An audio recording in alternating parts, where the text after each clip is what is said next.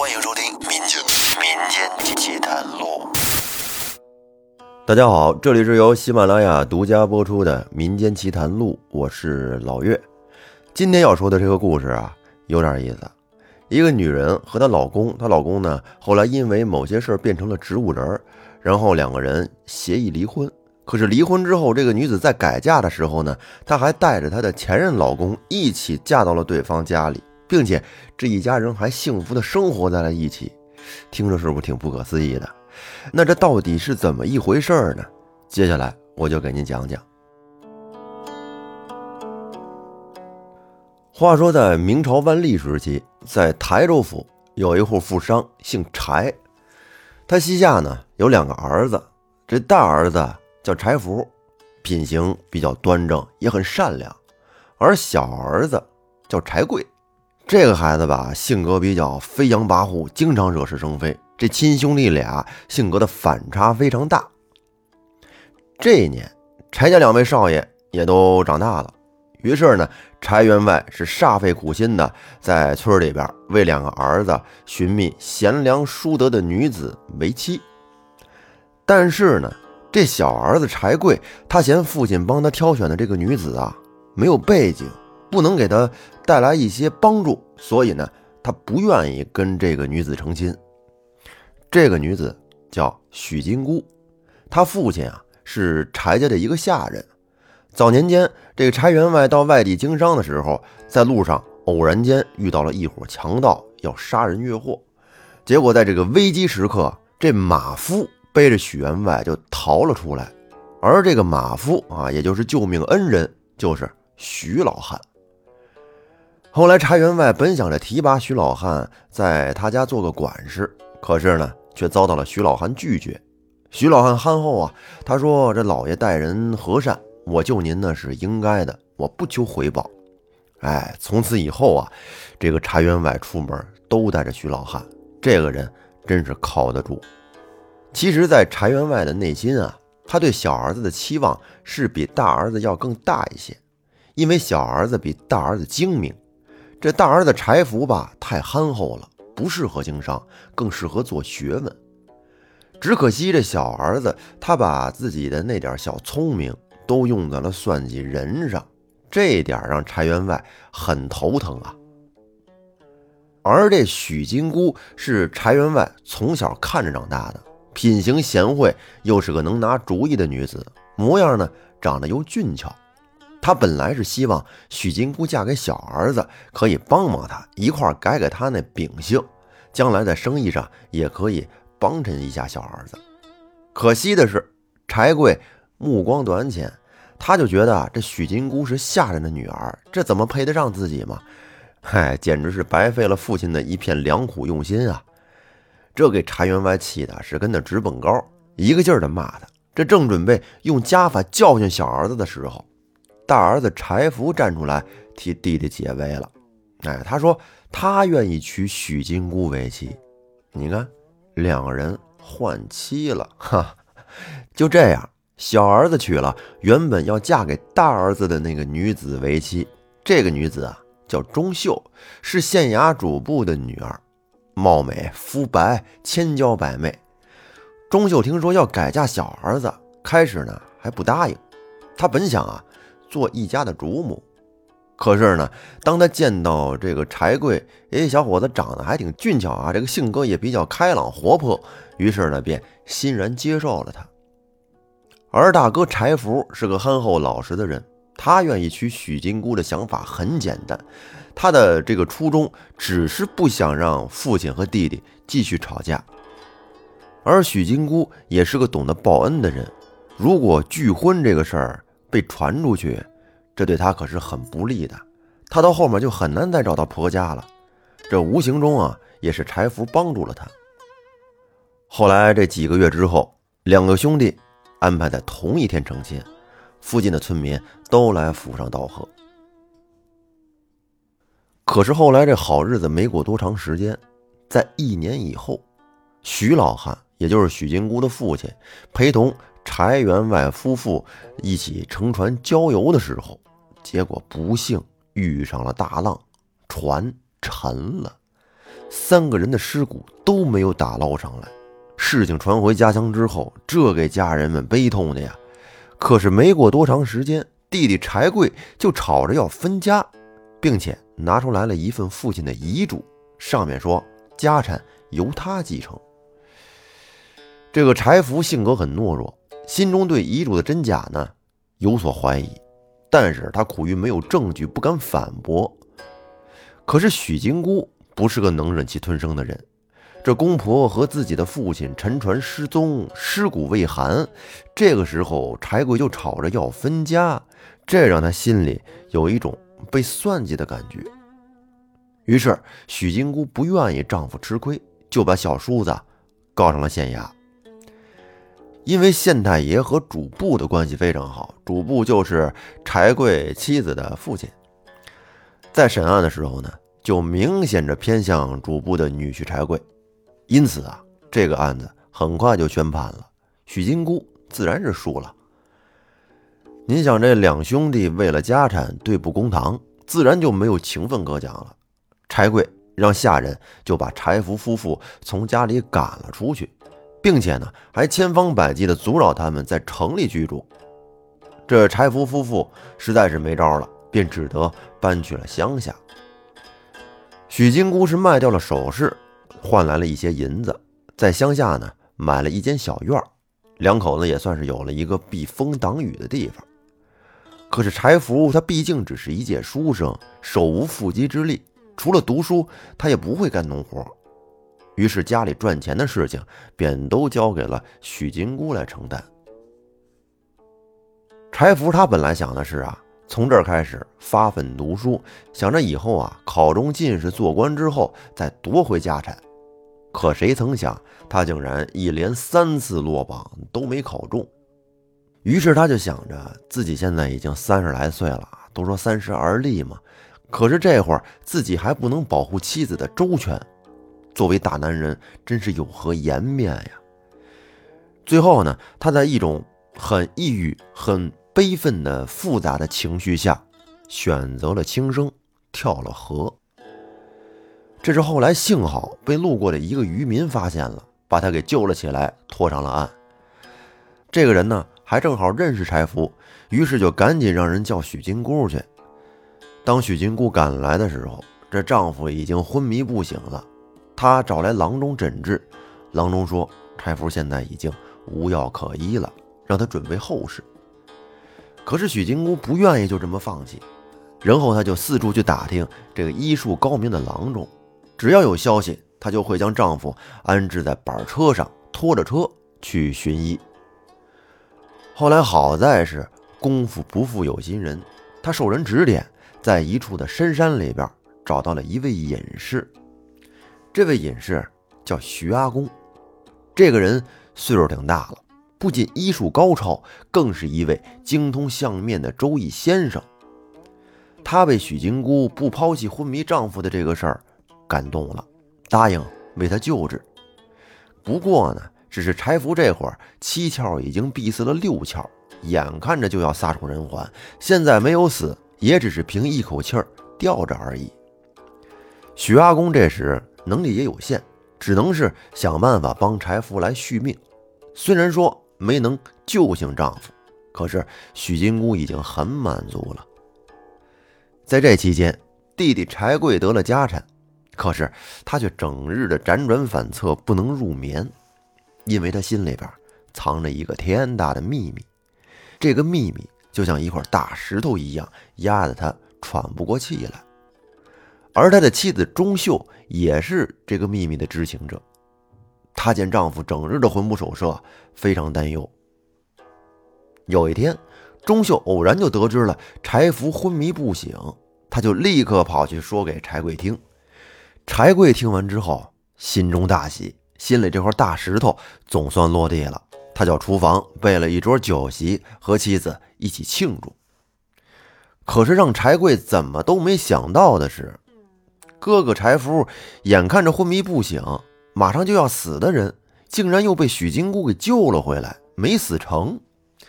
哎呀，这给他气的，在屋里是砸东西、发脾气。钟秀见状啊，急忙出面相劝。她对丈夫说：“这事情已经发生，我们就得好生应对。”柴贵是用力的搓了一把脸，恶狠狠地说：“不如一不做二不休，干脆啊，让刘铁柱再动手一次便是了。”钟秀听完之后，急忙劝阻道：“说万万不可呀！这刘铁柱太贪婪了。上次他帮我们弄沉了船，狮子大开口要了两成家产。如今若是让他再杀柴福，他肯定会提出更过分的要求。”听到这儿，您明白了吧？原来啊，这柴员外夫妇的船之所以在河里经不起大浪而沉了船，那都是因为在柴贵的指使下被刘铁柱做了手脚。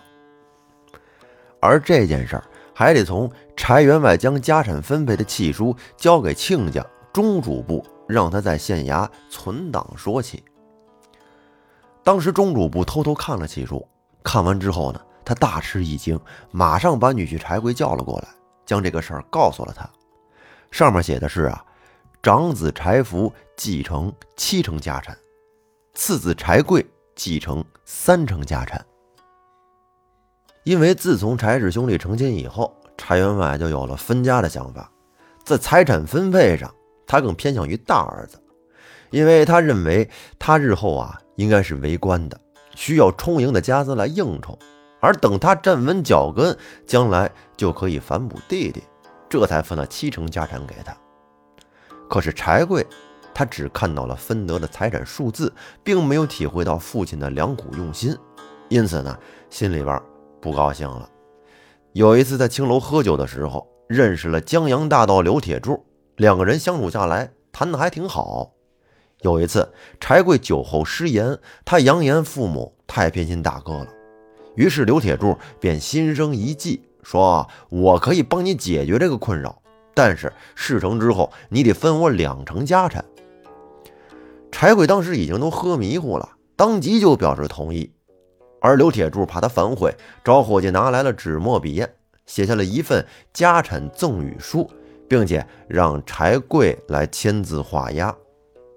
而几天之后，柴员外的噩耗就传来了。刘铁柱呢，则拿着赠与书上门要钱，而柴贵这才想起当天喝醉酒之后的事情。这刘铁柱明显的不是善茬啊！他说：“你如果不给钱，我就把你指使我杀害柴员外的事儿给说出去。”这时，躲在一旁偷听对话的钟秀连忙跑出来，他承诺拿到家产以后马上兑现。他本就是主意多。一边准备假遗嘱，另一边呢就找到了当主簿的父亲，让他和县太爷通气，防止柴福拿遗嘱真假的这个事儿到县衙里闹。由于他们早就有准备，所以这才轻而易举的就打赢了官司，拿到了家产。因此，在夺得了家产之后，他们是百般的刁难柴福夫妇。要将他们赶出台州府，其实啊，就是也怕他们发现端倪。这钟秀从小就在衙门长大，耳濡目染，颇有心机。她突然啊，心生一计，告诉了丈夫。而柴贵听完之后是拍案叫绝。而就在几个月之后，许金姑正在家里院子里面干活呢，突然一伙人就闯了进来，其中有一个五大三粗的人，扬言说许金姑私自占用了他们家的院子，如果不赔偿二百两银子。就得拉他去见官。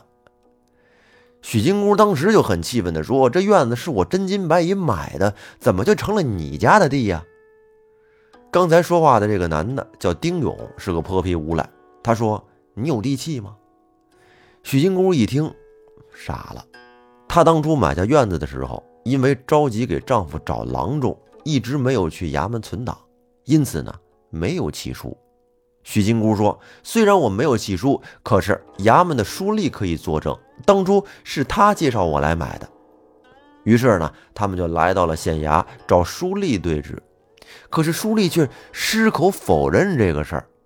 哎呀，当时许金姑是欲哭无泪呀，她这才明白自己是被人算计了。这眼瞅着小院又要被夺走，夫妻二人又得像多年前一样流落街头，无家可归。反正丁勇那边是撂下狠话了，三天以后不拿二百两银子来，这边就开始赶人了。许金姑一路上是昏昏沉沉的，这些年呀，为了给丈夫治病，她四处借钱，好不容易丈夫的病情稳定住了。为了赚钱还债，她白天去酒楼当厨娘，晚上呢帮人缝补衣裳。这天晚上，许金姑泪眼朦胧地坐在丈夫床边，跟他说着这一天发生的事儿，而他心里边也已经大概的想好了下一步该怎么办了。然后他说：“相公，你放心，无论我去哪儿都会带着你，绝对不会抛下你不管。”可能是冥冥之中自有天意吧。柴福虽然没有办法苏醒，可是他的阴魂却可以出窍。他是一直游离在阴阳两界，因此呢，他亲眼目睹了妻子被弟弟夫妇算计，但是他却没有办法出手帮助。原来啊，丁勇是受钟秀的指使，他找到父亲，让父亲找到小院的原主人，哎，让他别乱说话，并让书立不承认金姑买下院子。为的就是让柴福夫妇流离失所，让他得不到稳定的治疗，这是属于用钝刀子杀人。哎呀，非常恶毒啊！这时，柴福的魂儿纵身一跃，就来到了一座茅草屋前面。他现在没有肉体的束缚，想去哪儿已经很轻松了，只要一跃，哎，想到就能到，并且呢，进屋都不用走门，直接穿墙就能进去。他来到茅草屋前面，也不走门，从墙上一穿就进去了。进去之后，就只见徐阿公跟那儿坐着，似笑非笑地看着他。柴福之所以可以续命，正是因为徐阿公施法保住了他的一窍，让他似人非人，以这种阴魂的状态留在人间，就和魑魅一样，无法被阴差接引使带走。徐阿公啊，本来是想着袖手旁观。可是怎奈何，他实在也是看不惯柴贵夫妇的这些阴狠的手段。只是他推演过柴贵夫妇两个人的命格，嗨，真是坏人祸害千年呀！如果不出意外的话，两个人并不是早死的面相。柴福把钟秀指使丁勇上门要钱的事告诉了徐阿公，听完之后，给徐阿公气的，把手里的杯子啪就往地下一摔。啊，徐阿公的经济条件也不是很好，家里就这一个被子啊，摔完了自己还挺心疼。柴福继续说：“金姑为了救我，她决定与我和离，然后带着我改嫁。这个和离是什么意思啊？就是两个人协议离婚。”徐阿公听完之后一声叹息地说：“许金姑真是重情重义呀，怎奈何她是主伤官命格，夫家太有钱，反而会互相灼伤。”所以这才导致你们夫妇命运多舛。柴福激动地说：“我不管什么命格，我只想赶紧回阳，不管付出什么代价，我都愿意。”徐阿公让他先冷静冷静，他已经找到了让柴福回阳的办法。这些年呢，其实徐阿公一直也在找一个和柴福同年同月同日生的人，并且呢，还得是七窍全部关闭的人，也就是说。这人得是个傻子。后来功夫不负有心人，徐阿公走访了几年，偶然间得知啊，台州府张员外的儿子张三甲天生憨傻，这才隔空传音，让柴福赶紧过来。柴福一听，得知还阳有望，自然是非常高兴。徐阿公则郑重地说：“此乃偷天换日之术，绝对不可以泄露天机。”被阴界接引使知道之后，还有一件事你得考虑清楚：换了身份之后，你可能活不过五十岁，因为偷天换日的代价就是压缩本命。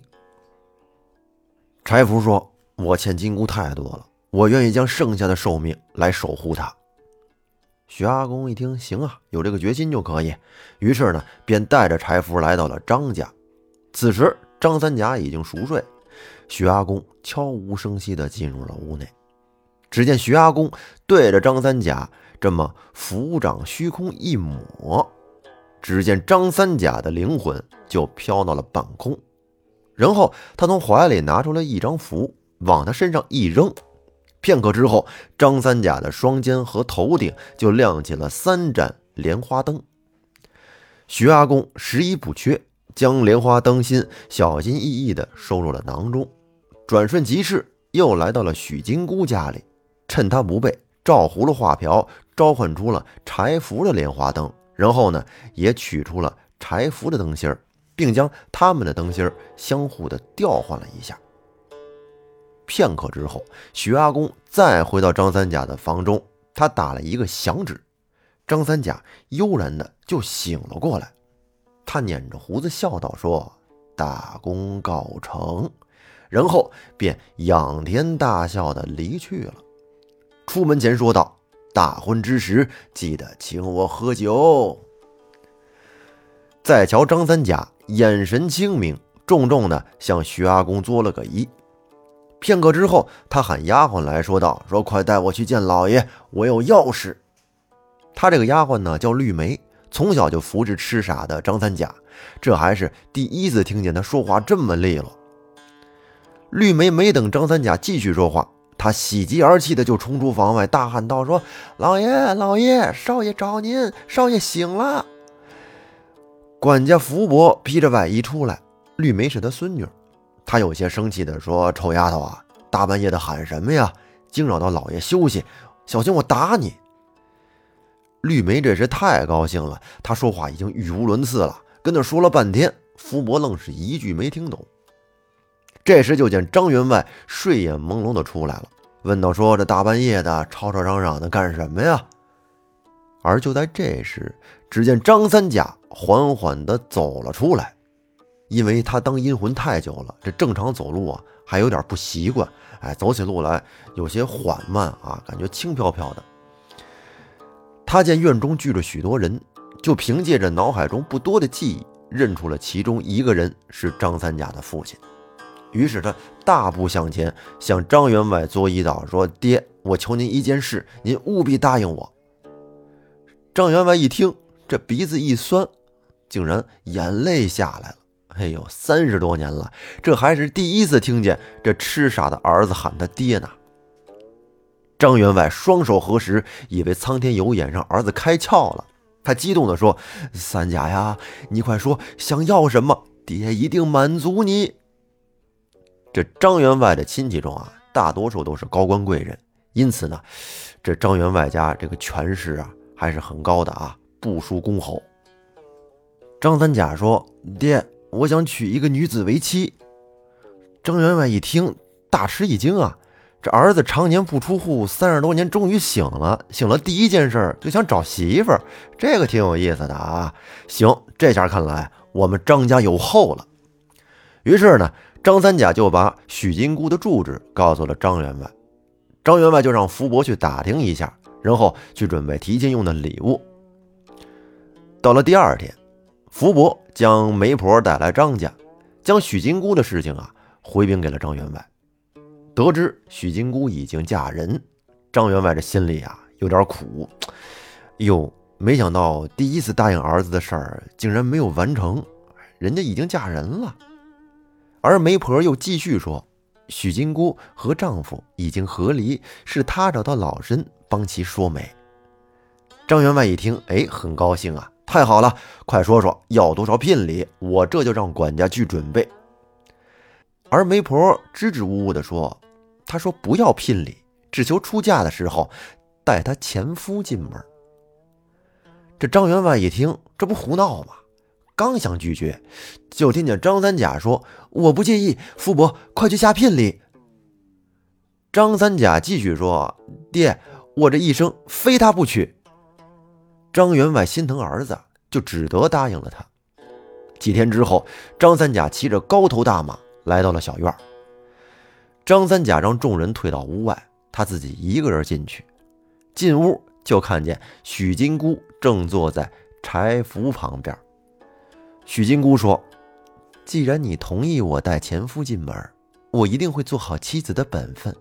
但求你以后不要介意。”我照顾我前夫，而张三甲则郑重地说：“你放心，我绝对不会介意。”许金姑其实心里多少也有些怀疑，而张三甲则继续说：“我知道你有很多疑问，但请相信我，我不会让你再失望的。”于是张三甲伸出手，许金姑呢竟然鬼使神差的握了上去。哎，这个画面有点似曾相识啊，只是许金姑想不起来了。张三甲转身蹲下，便背着新娘子出了院门，众人呢则吹吹打打，欢天喜地的回了张家。后来一年之后，张家的护院受张三甲的指使，在青楼抓住了酒醉的刘铁柱，并把他交给了县衙。而这会儿啊，这县太爷已经换人了，新任的县太爷呢是一个为民请命的清官。当得知刘铁柱是江洋大盗之后，便立刻审问。而刘铁柱为了活命，就将罪行一一的供述了出来。其中就有柴贵指使他弄沉了柴员外的船一事。众人一听都傻了。当柴贵夫妇被押上堂之后，柴贵呢，则把这罪责全都推到了妻子钟秀身上。钟主簿一看不干了啊，这个女婿也太卑劣了，于是就把柴贵的一些隐晦的丑事儿啊，以前的那些破事儿全都抖了出来。最终呢，刘铁柱、柴贵、钟秀、钟主簿这四个人都被问斩，而柴家的家产则归还给柴府。县太爷得知许金姑带着前夫改嫁的这个事儿，很敬佩，于是就把柴家的财产全部交给他打理。而张员外得知此事以后，更是笑得合不拢嘴。如今张三甲是许金姑的丈夫，将来他们的孩子自然可以继承张柴两家的产业。而村民们也都很羡慕张三甲有这样的福气，都说他是好人有好报。不久之后呢，许金姑为张三甲生了一个孩子，张三甲主动提出这个孩子以后姓柴。许金姑闻言。非常感动，而后来张三甲一生乐善好施，一直活到了八十多岁。这一天，张家来了一位客人，而这个人正是以前的那个徐阿公。张三甲就对着徐阿公抱怨说：“阿公啊，你怎么骗我只能活到五十岁呢？我如今都活到了八十多了。”，这会儿阿公也很老了，阿公捻了捻胡子说。我是担心你虚度年华，不知珍惜时光，所以才骗你的。许金姑笑着抚平了丈夫脸上的皱纹，而徐阿公又说：“你还不是一样，把自己的真实身份告诉了金姑。”这时，金姑反驳道：“说他嘴可严了，是我猜出来的。一个人的容貌和身材可以改变，但是……”他的习惯不会改变，还有中原的时候，他总是偷偷跑去柴家老宅。我就是再傻也能明白的。哎，说到这儿呢，这个故事啊就差不多了。最后三个人在门口是依依不舍的分别了，这也是他们在这一世最后一次见面。那咱们说这个许金姑，她只是一个普通的农家女子啊。人家一没背景，二没财富，但是有一颗善良的心。她在最困难的时候都没有抛弃丈夫，这样的女子真是十分令人敬佩啊！但是再瞧柴福、柴贵这哥俩，是不是人心呢？现在咱国家不都提倡生二胎、生三胎、多生？咱们都希望自己的孩子们在未来可以和谐的相处、相亲相爱一家人。但是在现实中，亲兄弟呢也有很多闹矛盾的。反正这个事儿就得看父母从小是怎么教育了。那这一期咱们就说到这儿。最后呢，感谢作者小树。那欢迎您订阅专辑并关注主播复古宇航员。咱们下期再见，拜拜。